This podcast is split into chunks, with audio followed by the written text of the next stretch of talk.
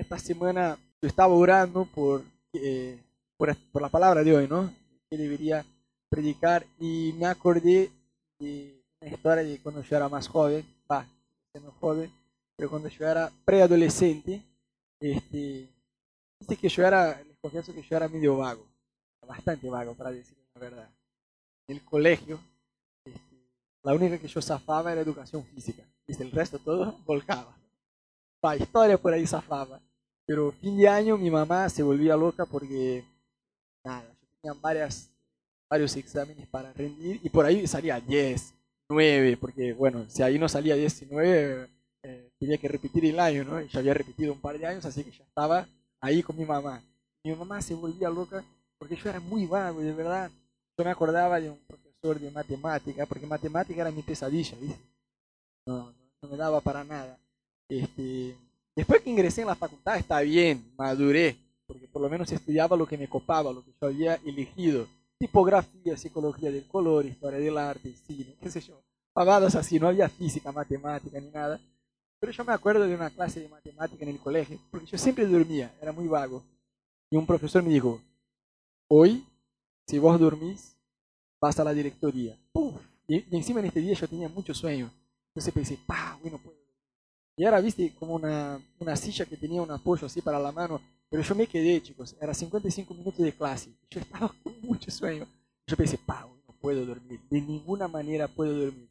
Se luchaba, viste que yo había desarrollado una técnica de, de, de dormir de ojos abiertos. Se miraba el profesor medio así, estoy mirando, ¿no? A veces el profesor se movía y yo seguía mirando así como, estoy dormido, estoy con ojos abiertos.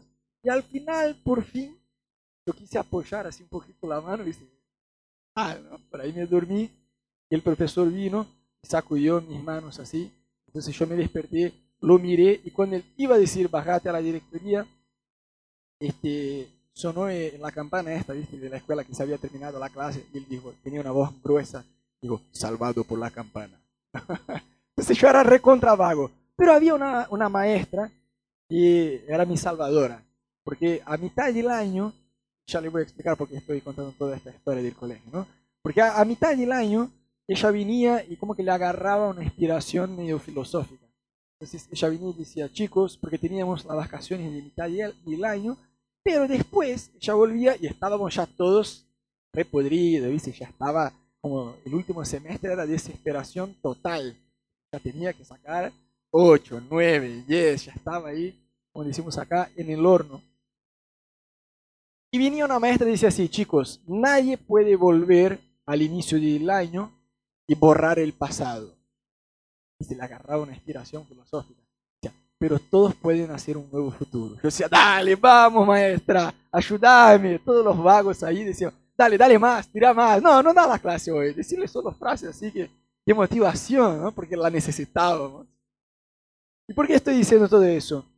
Eh, hoy quisiera hablarles con ustedes acerca de recomenzar. Viste, yo no soy muy fan de videojuegos, pero bueno, eh, me acuerdo eh, de niño, por ahí jugaba y cada tanto no se perdía. Y cuando perdías, te salía esta pantalla, ¿no? Algunas más hermosas, otras, qué sé yo, la gráfica un poco más desarrollada, pero el mensaje era este. Game over, o sea, ya está, terminaste. Y tenía la opción, restart, yes o no. ¿Sí o no? Era eso, o sea, se terminó. ¿Quieres jugar de vuelta? ¿Sí o no? Y yo creo que esta misma pantalla se presenta en nuestras vidas una y otra vez. ¿Sí o no? Game over. Vos tenés una relación, pones todo tu corazón ahí. Y ahí la mina viene y dice, no, ¿sabes qué? El problema no sos vos, soy yo. Game over. Do you want to restart? Yes or no? De vuelta. Y esta semana yo estaba orando porque yo sentí lo mismo. Eh, en realidad yo tenía ganas de predicar otra cosa, pero como el apóstol Pablo, yo dije, no puedo ser desobediente a la visión celestial. Yo sentí que había personas acá que estaban en una etapa de empezar de vuelta, de recomenzar. ¿Sí? Eso pasa en muchas etapas de la vida, ¿no? no solo con una desilusión amorosa, por así decir, sino en varias etapas de nuestra vida eso suele pasar con nosotros. Es decir, vemos este recomenzar de varias formas. Una esposa que se vuelve viuda, el marido se muere, se queda, se queda sola con hijos para cuidar encima y dice, ¿qué hago?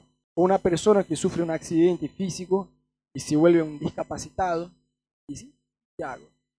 Me rompió, yo miré otro día una película de una yankee que era surfista y un tiburón se le tiró, se, le sacó, se mordió el brazo y se perdió un brazo.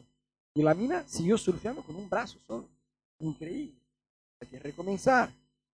Un extranjero, dice que en la Biblia la Biblia siempre nos da como una énfasis en cuidar a tres tipos de personas.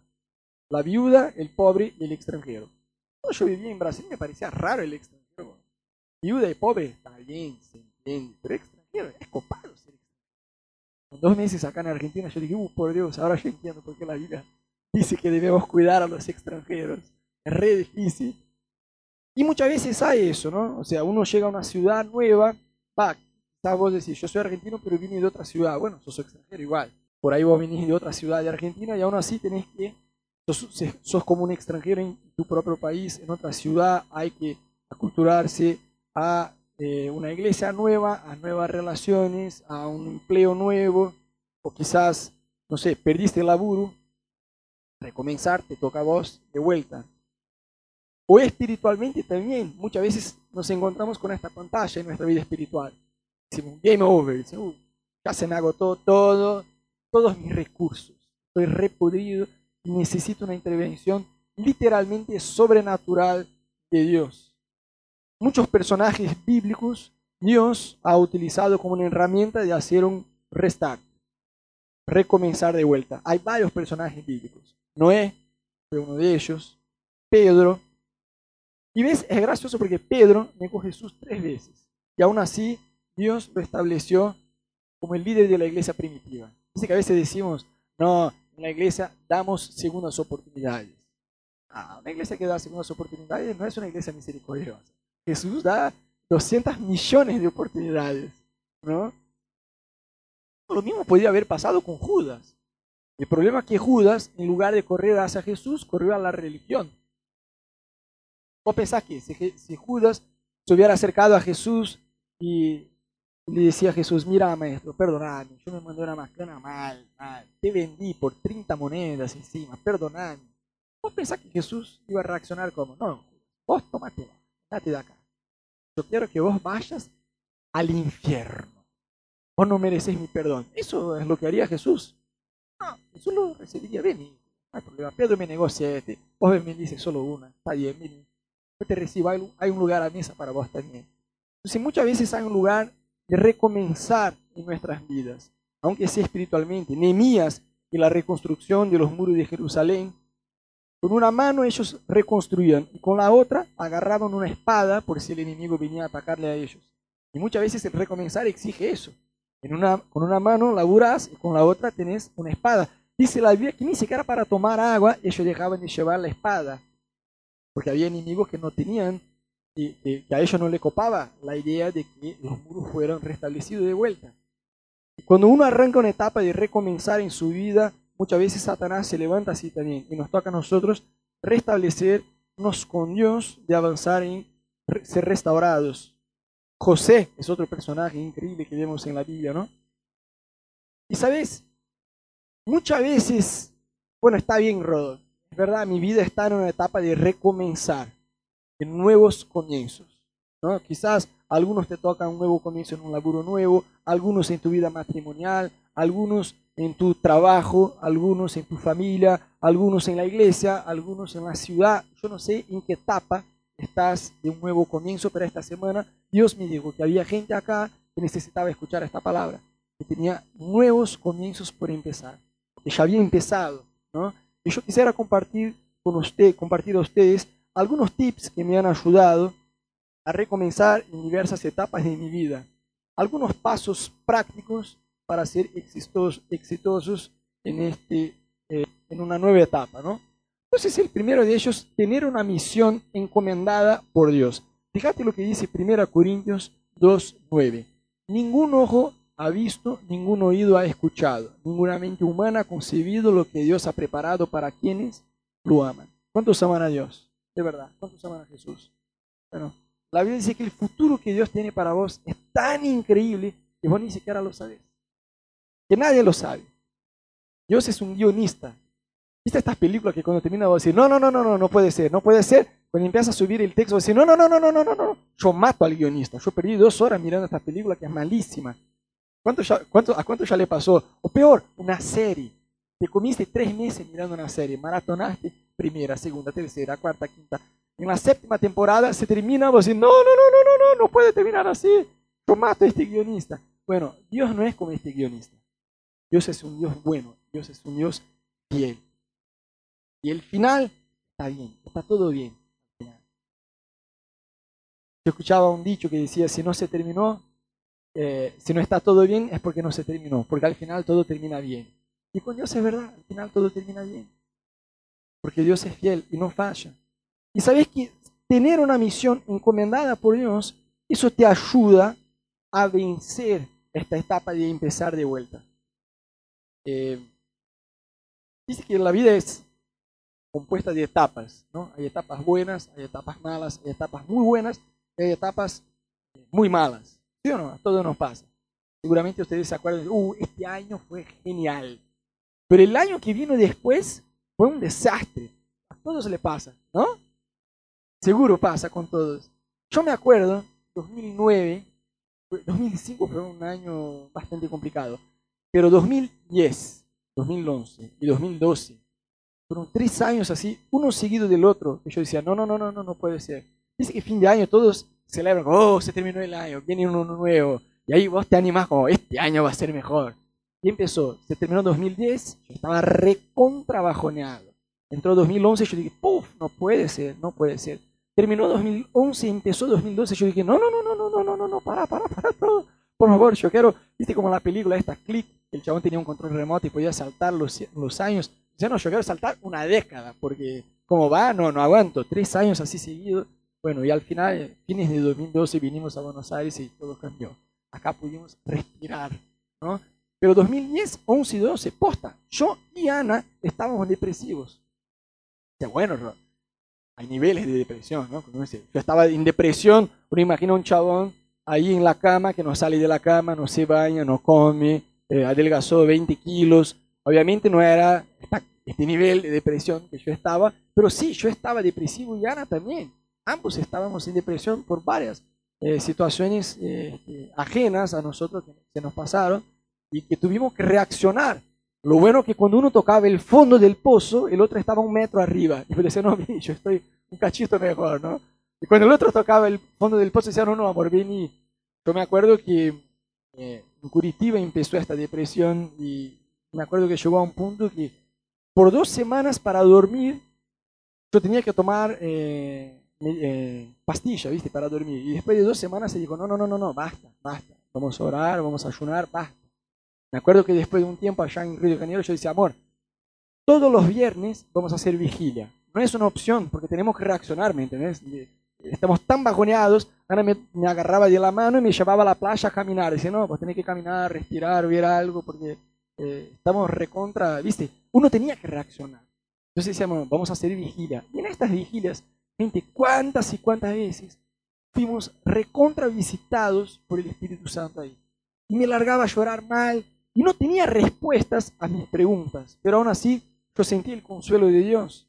Y algo que nos ayudó un montón, me acuerdo que hubo un día allá en Curitiba, ya estábamos viviendo en Río de Janeiro, pero fuimos a visitar a la familia y un día yo me acosté, miento, eh, ya habíamos regresado, ya estábamos en Río. Yo estaba en la cama y yo estaba, fue uno de los días más tristes de mi vida. Yo me acuerdo que Ana hizo como un trabajo de psicóloga cristiana. ¿no? Dios la inspiró en este día, de verdad. Ella dijo, amor, cerra tus ojos. Yo estaba acostado. Yo no, no, no, cerra tus ojos y callate la voz. Que yo te quiero ayudar. Está bien. Yo cerré los ojos y ella lloraba. Ella decía, ahora vos vas a visualizar lo que yo te voy a decir. Y Ana empezó a decir, lo que Dios tiene preparado para vos es, y empezó a describir una vida que nosotros soñábamos en Dios. Y muchas de estas cosas hoy la vivimos. Pero en aquel tiempo Ana empezó a decir, y era una realidad que parecía tan lejana a lo que estábamos viviendo nosotros. Y yo me largué a llorar mal. Y en este día yo creo que fue un antes y un después. Y ahí empecé a salir de la depresión. Y Ana también. Uno empujaba el otro como, vamos, vamos, vamos. Y acá en Buenos Aires yo creo que hasta nuestra personalidad volvió a la naturalidad, a, a, lo normal, ¿no? Me quedé tres años sin hacer chistes, chicos, de verdad. De tan bajoneado que estaba. Pero algo que nos trajo a, a, a Buenos Aires a vencer este, este sentimiento de estar bajoneado era tener esta conciencia que teníamos una misión encomendada por Dios. Porque eso te ayuda. Cada personaje bíblico que yo miro que venció a la depresión, ellos tuvieron esta convicción clara. Yo tengo una misión encomendada por Dios. El problema es cuando como cristianos estamos como una cucaracha mareada, tonta que va de un lado a otro y sin propósito. Y bueno, se me abre una puerta acá, voy. Se me abre una puerta acá, voy. Y, y estamos sin propósito, ¿me entendés? Entonces, ahí resulta difícil. No sé cuántos de ustedes conocen la historia de, del parque este de Walt Disney. Una historia increíble, ¿no? El chavo no tenía nada, era, tenía un sueño, empezó de la nada y eso hoy se convirtió en lo que es Disney. Y el chabón falleció antes de ver todo, como hay hoy ya listo, ¿no? Y una empresa una vez le, le hicieron una, una, entrevista a su esposa. Dijeron, pum, qué garrón, ¿no? Que tu marido falleció y llegó a ver todo. Ella dijo, sí que llegó a ver.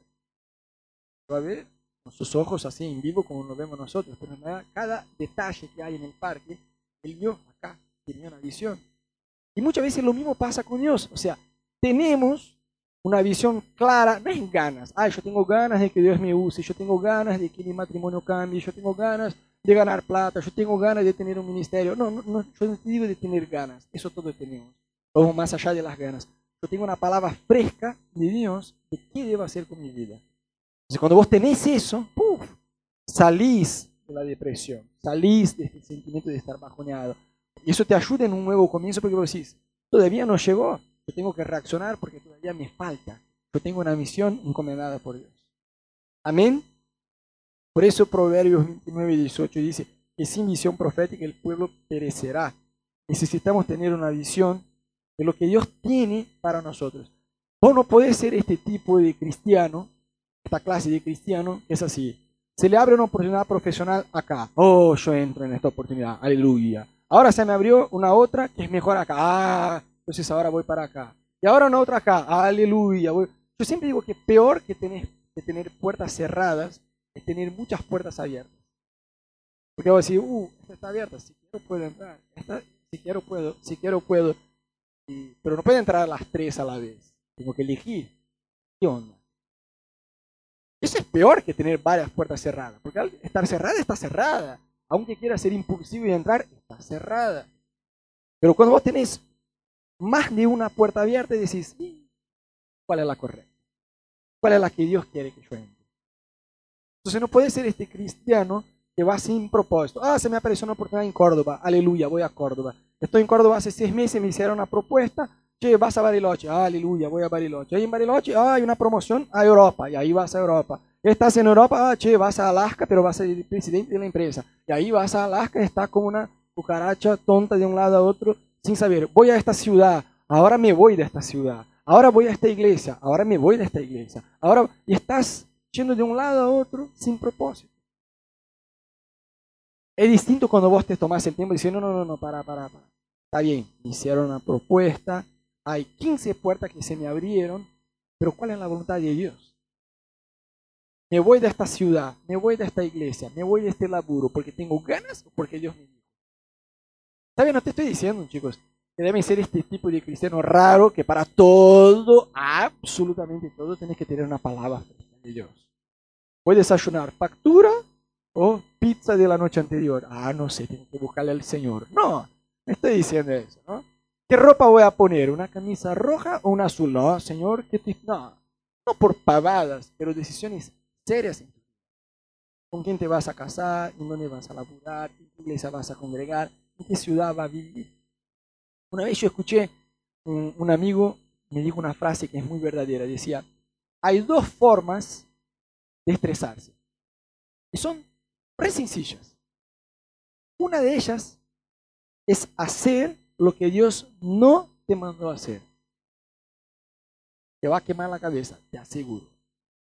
Y la otra es no hacer lo que Dios te dijo que debes hacer. Jonás es un ejemplo clásico de eso, ¿no? Entonces, vos tenés que buscar en Dios cuál es tu voluntad, qué vos querés. ¿Sabes? Confiar en Dios es muy fácil decir, no, yo confío en Dios.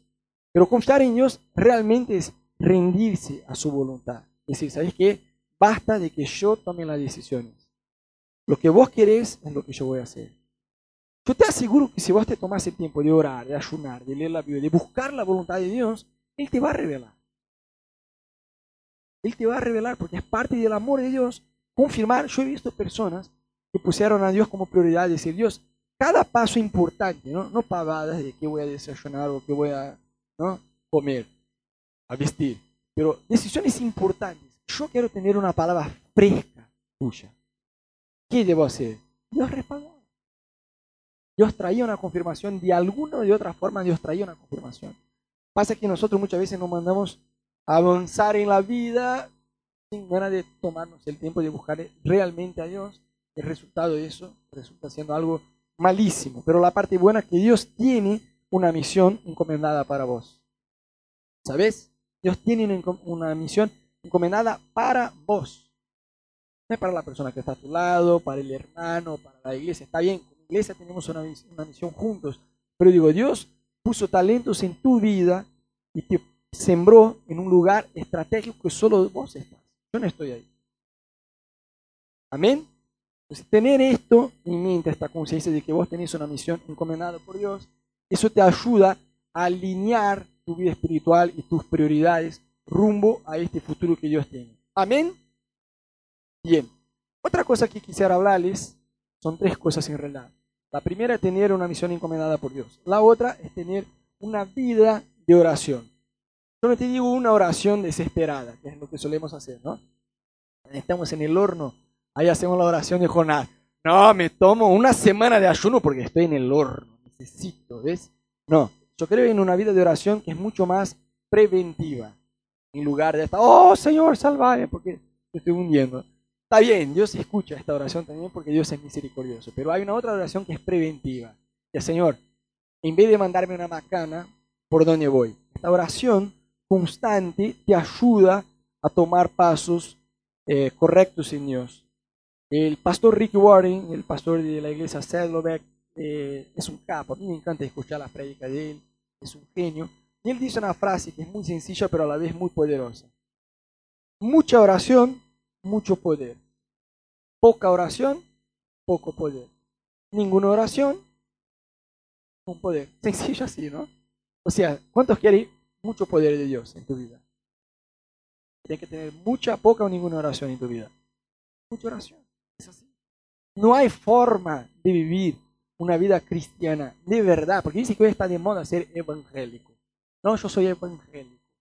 Y la persona ni siquiera si decís, eh, cualquier pavada de Dios la persona no sabe. No lee la Biblia, no ora, no ayuna, no busca a Dios, no conoce a Dios. O sea, ser evangélico, por lo menos en Brasil está de moda. Cualquiera es evangélico. Pero yo digo de verdad conocer a Dios. Yo no digo tener información de Dios. Yo no digo tener la costumbre de venir a la iglesia. Porque yo siempre digo que Dios no tiene nietos. Dios tiene hijos. Quizás tus papás te llevaron a la iglesia. O si no, soy re creyente porque mis papás me llevaban a la iglesia. Está bien, pero Dios no tiene nietos, Dios tiene hijos. Llega un punto donde vos tenés que decir, yo quiero caminar con Dios o no. Entonces, una vida de oración, eso te va a alinear, eso te va a ayudar a caminar según la voluntad de Dios.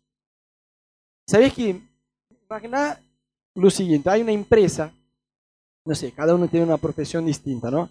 Pero imagínate que hubiera una empresa, que la empresa de los sueños, de tu, en tu área. O sea, uff, si yo pudiera trabajar en esta empresa, sería un golazo. Imagínate que te llaman de esta empresa para una entrevista laboral. Hay varias y varias etapas. Son como seis meses de selección de personal. Y vos vas una tras otra, una tras otra. Y por fin, después de entrevistar a 15 mil personas, hay un lugar solo, un cupo solo. Por fin te llaman y te dan la buena noticia. Nico, sos vos. Gracias, paso. es el sueño de tu vida. Voy a decir, wow, Dios me escuchó, es mi oportunidad. Y ahí entras. ¿Vamos? Bueno, después de un mes, ponele que algo muy raro pasa. Tu jefe dice, mira, vamos a abrir una nueva unidad de negocio, yo sé que vos entraste hace muy poco, pero yo creo que vos sos la persona correcta para liderar esta unidad de negocio. Te vamos a aumentar el sueldo unos 40%, que ya era un sueldo increíble. Y vos vas a ser el líder de esta unidad de negocios. Pero tenemos que cambiar tu horario de trabajo. Tenemos que mudar, cambiar un poquito el horario de tu laburo. En vez de ingresar a las 8 de la mañana, vas a tener que ingresar a las 6 de la mañana, pero por otro lado vas dos horas más temprano. ¿De acuerdo? De acuerdo. Ahora imagínense que es la primera semana en este nuevo rol de trabajo. Para estar a las 6, ponele que tenías que despertarte a las 5. ¿Cuánto saca? No importa si era la noche anterior te quedaste, te quedaste hasta tarde en Netflix o lo que fuera. Cuando toca el timbre de tu el reloj, en tu celular o en lo que sea. ¿Cuántos acá colgarían el teléfono y dicen, no, hoy no voy, fue más tarde. Duermo por ahí dos horas más y después voy. ¿Cuántos lo harían? Es el empleo de tu vida. Te comiste seis meses. Seguramente no lo harías. No, no, es el empleo de mi vida. Mando una fila de seis meses. Una y otra entrevista, el sueldo es re bueno. Me dieron una oportunidad. Te ponía las pilas a despertarte temprano. ¿Sí o no? Sí. Y con Dios, ¿cuántos ya hicieron? No, un propósito nuevo, ¿no? Escuchás una prédica así el domingo, salís, ¡pah! Señor, yo te voy a conocer, voy a santificar, mi vida de oración va a ser otra, aleluya. Y ahí te encontrás con lo que el predicador Dante Gebel llama de la batalla de los lunes. ¿No? Se terminó el culto de domingo, ahora es lunes. Te toca obedecer lo que escuchaste. ¿no? no ser, como dice la Biblia, cuando uno engaña a sí mismo, sino un practicante de la palabra. Practica lo que está ahí. Y ahí pones el reloj para despertar. Voy a orar, voy a tener visiones, voy a vivir los dones espirituales, voy a leer 15 capítulos de la Biblia por día, aleluya. Lunes va, martes va, el miércoles ya empieza, ah, no, cinco minutos más.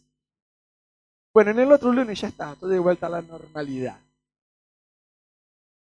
¿Cuánto le pasó? Todo no pasa. Pero ¿cuál es el problema? ¿Por qué, con, ¿Por qué que con el trabajo, con el laburo, nos levantamos? Nos decimos, oh, no, cinco minutos más y por ahí, oh, che, me quedé dormido dos horas más. No, nadie lo hace. ¿Por qué? Porque tenemos compromiso con el trabajo. Pero con Dios no tenemos la misma conciencia de tenerle compromiso con Él. ¿Qué es la diferencia? Vos tenés, es tu trabajo, no puedes decir, ah, no, no, es mejor. Vos ahorraste plata por un año para irse de vacaciones a Hawái. Aleluya. Mañana temprano vas a, Hawái y el vuelo sale de 6 a las 6 de la mañana. O sea, tenés que estar en Ezeiza a las 4. O sea, de acá tenés que salir a las 3. Para garantizar que no vas a perder el vuelo, a las 2 y media te despertás. Pero fuiste a dormir a la medianoche. O sea, dormiste solo dos horas y media. ¿Cuántos cuando toca el reloj dice, ah, no, olvidate, duerme una hora más. Te despertás, dice, duerme en el avión, que sea, pero no puedo perder el vuelo ni a palo. Me gasté 15 lucas para irme a Hawái. ¿Me entendés? Un año entero laburando. O sea, no perderías el vuelo de ninguna manera. ¿Por qué? Porque es una prioridad. Una prioridad. ¿Sí o no? Pasa que Dios no es nuestra prioridad. Por eso cuando decimos, oh, voy a orar más, voy a leer más la Biblia, eso no se mantiene más que una semana, 15 días.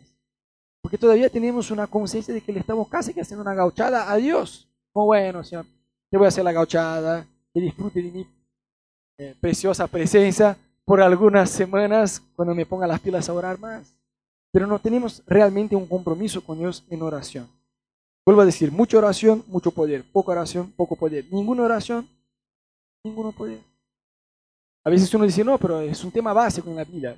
Sí, pero si no lo aplicas, Alguien dijo con mucha sabiduría que solo entendés y crees en las partes de la vida de la Biblia que aplicas. Ah, pues creemos en un poco de la Biblia, ¿no? Y sí. Entonces, bueno, tener una visión, una misión encomendada por Dios. Después, tener una vida de oración.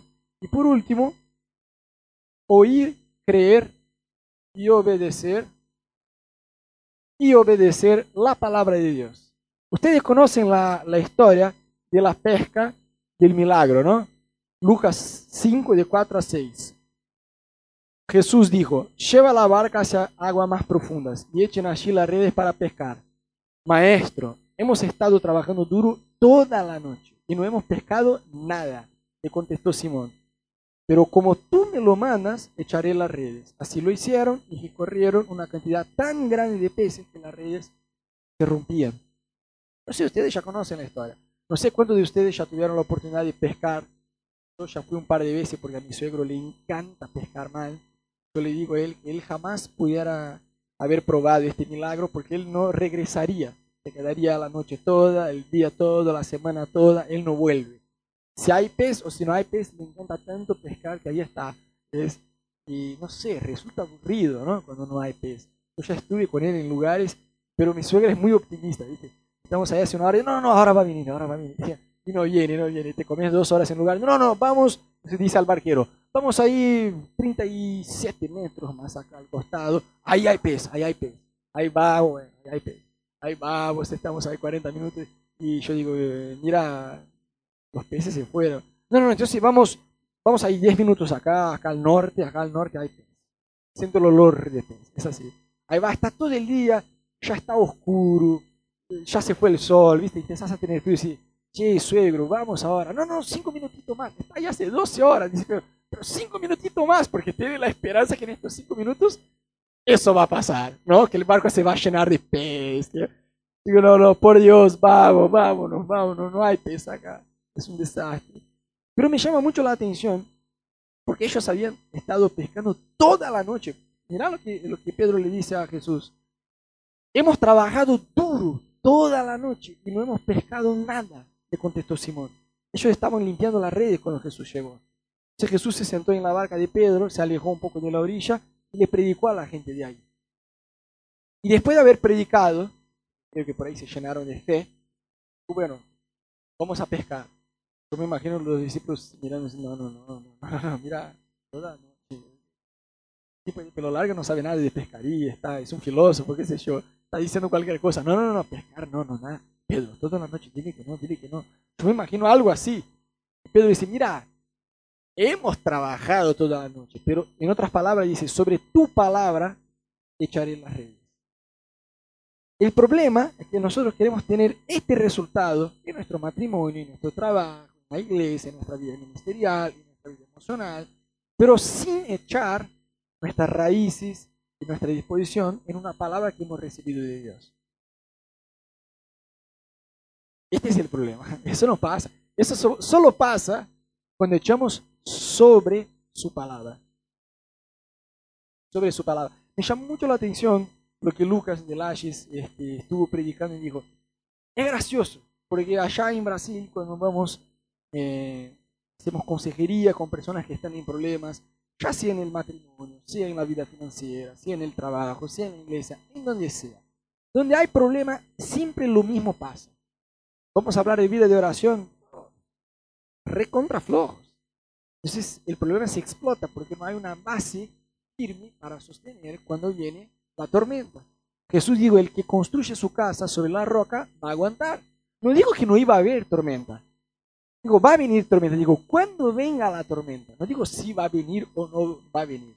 Sí que va a venir. Pero digo, cuando venga, la casa va a estar firme porque está sobre la roca. Yo tengo una vida de oración. Más allá de saber lo que dice la Biblia acerca de este tema. Porque eso también es importante, ¿no?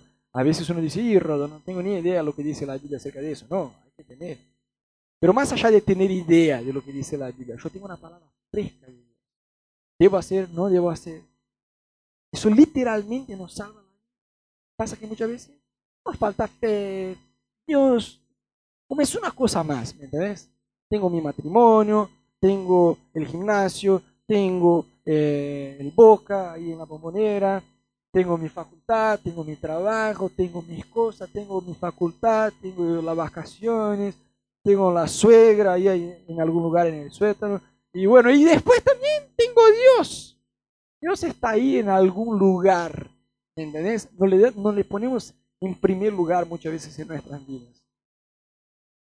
Y no va, porque yo puse oír, creer y obedecer. Porque no basta solo oír a Jesús. Mucha gente llega a oír algo de Dios, llega a oír una palabra de Dios, pero no le corresponde. El joven rico en la Biblia tuvo una experiencia con Dios. Jesús le dio una palabra muy puntual, pero no supo corresponder a Dios. Yo me acuerdo de un amigo en Brasil, una vez estaba viajando en auto, en la ruta, y él sintió el Espíritu Santo decir a él, estaba como una ruta que tenía solo una pista acá y otra acá, pero era una eh, en cada sentido, ¿no?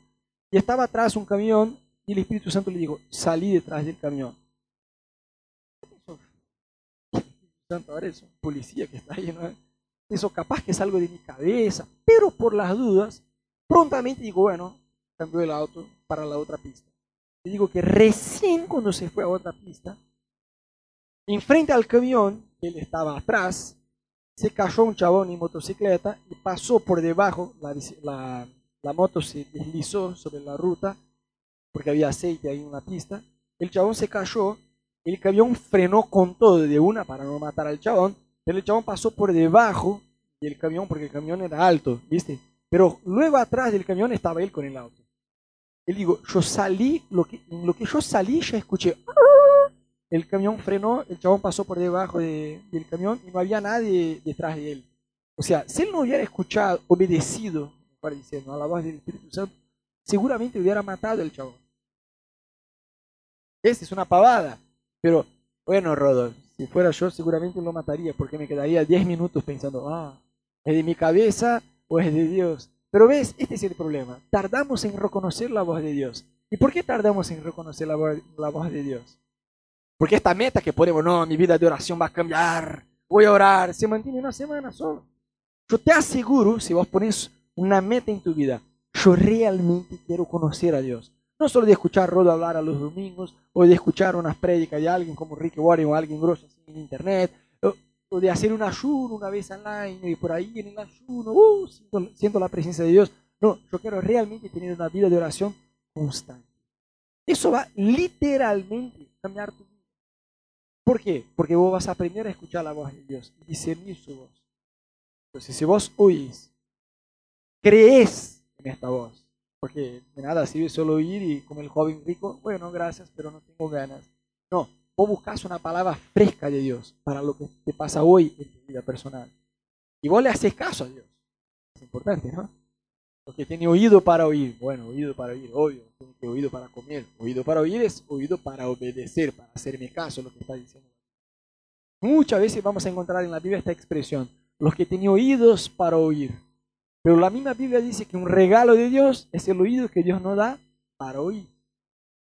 Dice, sí, Dios nos dio oído para oír, pero el oír implica obedecerle a Dios. Entonces, oír, creer y obedecer Pedro, aún no teniendo sentido, yo no creo que en este momento Pedro ya tuvo una revelación. Ah, vamos a pescar, ya sé lo que va a pasar. Se va a explotar la red de tantos peces que habrá y otro, otro barco va a venir a ayudarnos y casi vamos a hundir de tantos peces. Yo no creo que eso pasó. Pedro simplemente obedeció, aún sin entender. El problema es que cuando Dios nos dice algo, muchas veces nos ponemos en el lugar de Dios. Bien, Señor, yo escuché, pero la verdad no entiendo. Entonces, aclarame. Dice, qué cabezón, quiere que le aclare en lugar de obedecer. Debemos obedecer y después que obedecemos muchas veces vamos a entender, muchas otras no vamos a entender, pero cuanto más rápido seamos en obedecerle a Dios, más rápido vamos a probar el nuevo recomienzo que Dios tiene para nosotros. Amén.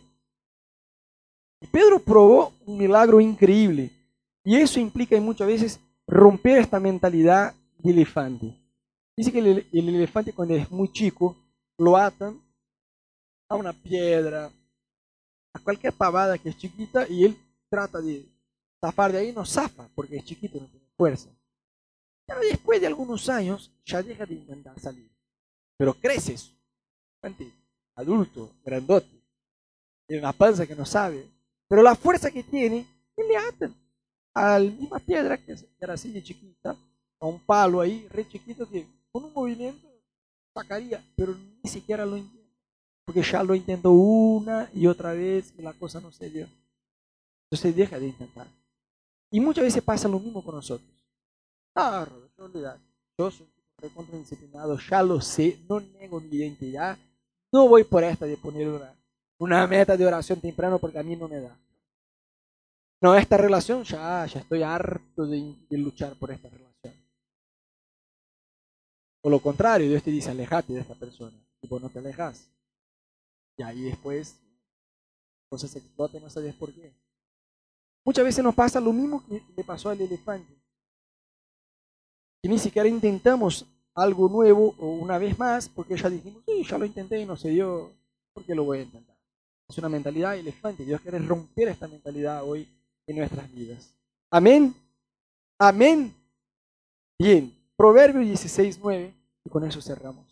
El corazón del hombre pondera su camino, pero el Señor le corrige el rumbo. ¿Sabes, chicos? Hacer planes no está mal. Mucha gente, ah, bueno, entonces la Biblia dice que no debemos hacer planes. No, en otras versiones la Biblia dice, el corazón del hombre hace planes, pero la respuesta correcta viene del corazón de Dios. Es lo que dice la Biblia. Entonces, planear cosas está buenísimo. Está buenísimo tener planes en tu vida matrimonial, en tu vida financiera, en tu vida espiritual, en tu trabajo, en lo que sea. Cuanto más planes tengas, mejor. Mejor. Pero ¿sabes qué? El gran problema es cuando simplemente tenemos un plan, no le consultamos a Dios, no, no consultamos a la Biblia, consultamos simplemente nuestro corazón. Porque la Biblia dice que de todas las cosas que debemos guardar, debemos guardar nuestro corazón, porque nuestro corazón es engañoso. Yo aprendí esta lección cuando era adolescente y me ponía de novio con una chica y en dos semanas decía, puff, ¿qué hice yo? ¿Cómo termino ahora? Bueno, el problema no sos vos, soy yo. ¿no? Pasaba dos meses más y de vuelta con otra chica en la misma situación y decía, uh, pobre chica, ¿y cómo le voy a decir? El problema no sos vos, yo sé, siempre yo el problema, ¿no? El corazón es engañoso. Muchas veces decimos, no, yo tengo este plan. Voy a hacer eso, eso, eso y el otro. Con eso voy. Está bien hacer el plan pero consultale a Dios, por Dios. Preguntale a Dios, yo tengo este plan, ¿qué onda? ¿Es tu voluntad? ¿Debo hacerlo? ¿No debo hacerlo? ¿Avanzo? ¿No avanzo? ¿Me voy? ¿Me quedo? ¿Qué hago? Por Dios, literalmente por Dios. Preguntale a Él. La regla básica para no romperse la cara. Y yo creo que Dios quiere también en esta noche traer un descanso actual. Porque muchas veces no es solo la mentalidad de que la cosa no se va a dar, ya estamos agotados. Estamos agotados. Decir, no, luchar por esta misma razón, ya no tengo fuerza. Ya no tengo fuerza. Por eso debemos orar todos los días, decir, Señor, renova la fuerza, porque yo por mí. Está. ¿Entendés? O sea, encerrarse en tu habitación y orar y buscarle a Dios y leer la Biblia. Y ahí vas a recibir no solo la sabiduría, sino la fuerza para hacer lo que corresponde. Amén. ¿Cuántos quieren ser renovados? Yo te quiero invitar a que te pongas en pie un cachito y vamos a orar. Yo no sé en cuál área de tu vida hoy te encontrás cansado, pero desde el tiempo de la alabanza que estamos cantándole a Dios, se me vino esta palabra de que, a pesar de que yo ya sabía que iba a predicar acerca de nuevos comienzos, me vino esta palabra que Dios quiere renovar el corazón de algunas personas. Yo creo que el Espíritu Santo está acá en esta noche y parte del corazón de Él es renovarnos. Porque quizás va a decir, Rodo, yo sé lo que debo hacer. Yo ya sé lo que debo hacer. No es que debo encerrarme en ayuno para tener una palabra de Dios. Yo ya sé lo que debo hacer. En mi familia, en mi trabajo, en la situación en que estés vos. Pero quizá vos decís, pero te soy sincero, a pesar de que sé lo que debo hacer, no tengo fuerzas para hacer, no tengo ganas de hacer. Y eso muchas veces es resultado, es fruto de ya estar agotado, agotado emocionalmente, espiritualmente. Por eso necesitamos ser renovados en Dios, echar sobre los pies de Jesús todo cansancio. De decir, Jesús, yo ya invertí en esta relación, yo ya luché por esta relación, yo ya luché por esta oportunidad profesional, yo ya luché por mi vida financiera. Y la verdad no sé más qué hacer, Jesús. Eh, me cansé. No es novedad. Ya se me fueron las fuerzas. Yo creo que el Espíritu Santo quiere renovar las fuerzas en esta noche. Abrí tus manos ahí en tu lugar, cerra tus ojos un poco. Vamos juntos, pedirle a Dios este renuevo.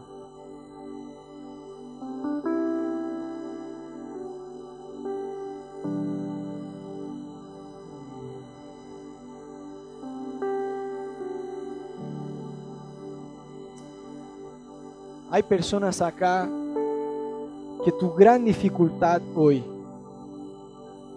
es tu familia. Yo siento que hay corazones pesados en esta noche. Tu corazón está cargado por tu familia. Quizás estás cansado por una relación que no se da. O quizás tenés preocupación por familiares tuyos que están en otra ciudad o en otro país. O quizás heridas del pasado, yo no sé.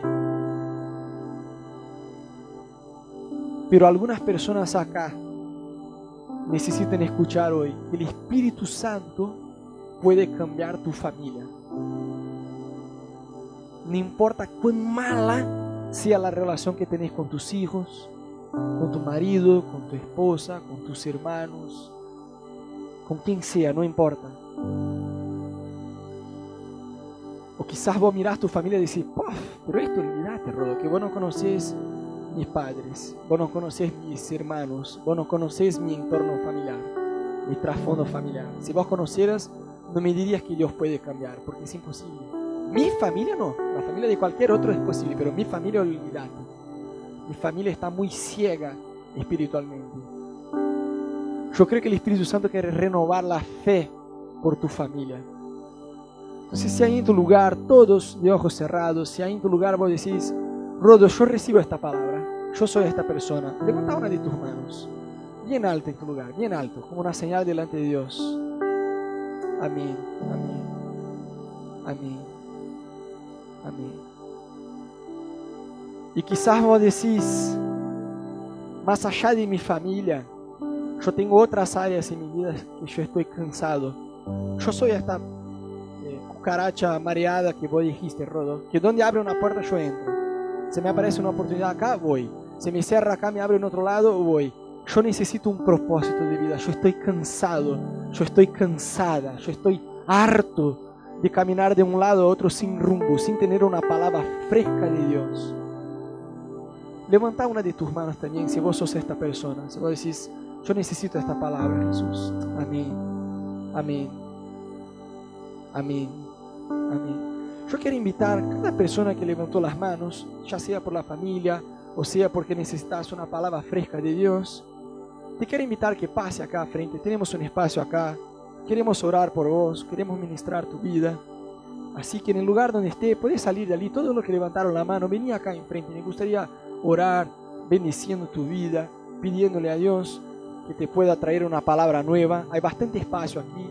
Pueden venir.